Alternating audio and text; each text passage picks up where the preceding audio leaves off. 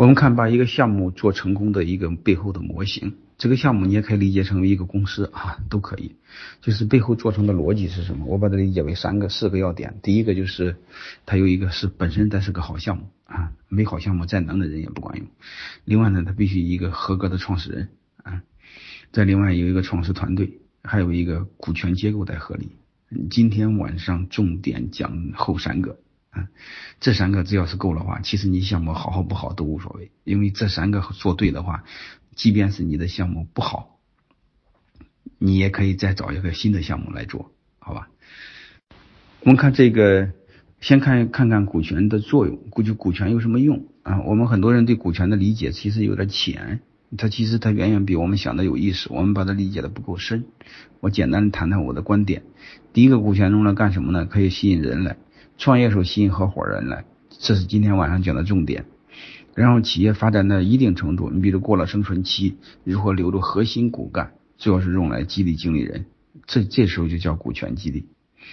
当然还有一个，它是用来融资。你都比如我们都是草根创业，启动资金怎么来？发展过程中快速发展的时候需要钱怎么来？等等等，它主要是用来融资。啊，而且我认为股权融资是最好的、最安全的一种方式，因为你不用股权融资，你要用债权融资，这个风险就会非常大，而且是赔的时候，你先赔债权后赔后赔股权。啊，还有一个股权背后呢，大家很很少理解的就是股权用来融心啊，你会发现通过分享利益统一不了人心啊，但是你会发现分享了股权之后就可以统一人心。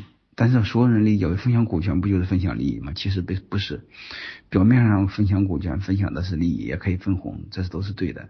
但是我更想说的是，大家一块出钱买了股份之后，背后他统一的是风险，大家一起在共担风险。如果多说一句话的话，其实就是能分享利益的叫合伙啊，叫合作；能分享风险的，嗯，才叫合伙。啊，你比如我们有资源、有项目、有干爹，我们可以一起合，嗯，搞个合作是没问题的。合作了，大家所有的动机目的都是赚钱，对吧？你会发现在一起创业之后，虽然也是为了赚钱，但是背后它就不叫合伙合作，它是背后是指是合伙啊。这个合伙背后呢，大家是一起共担风险，叫有福同享，有难同担。但是合作不会，合作只会同富贵，不会共患难。